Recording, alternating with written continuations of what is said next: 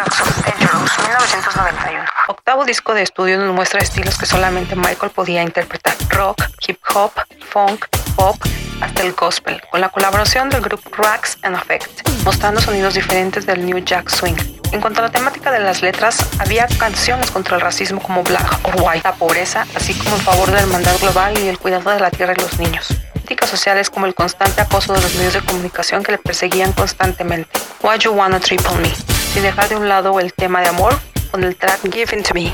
Gone Too Soon, canción dedicada a Ryan White, quien se convirtió en una figura importante en Estados Unidos debido al SIDA, ya que fue expulsado del colegio debido a la enfermedad. Hablemos de la portada. El diseño de portada fue a cargo de Nancy Donald y Mark Ryder. La portada es surrealismo, magia y misterio, una obra de arte realizada por el artista. Tardó seis meses en terminar. En ella se resume toda la vida de Jackson. Mark cuenta para la portada, pero mucho de la canción se encuentra en el largometraje Moonwalk, asegurando que fue por la imagen, el diseño y los objetos geniales. Mark Ryder asegura que a pesar de los grandes avances de la tecnología digital, el dibujo no está apoyado en nada por computadoras y está realizado al viejo estilo, únicamente pincel con pintura acrílica sobre un panel, cuyo original aún mantiene en su estudio, sin que le fuera pedido por Michael Jackson o por la división de arte de Sony Music, ya que esta última solo compró los derechos de reproducción. Asegura el artista que cualquier otra persona podía adquirirle la ilustración original. Michael Jackson le dio la libertad, pero solamente exigió, hacia el final de la obra, que el actor Macaulay Culkin estuviera en uno de los carros de atracción que salían del túnel por la derecha y que se colocase el pin de 1998 con la solapa de la chaqueta de P. Barnum.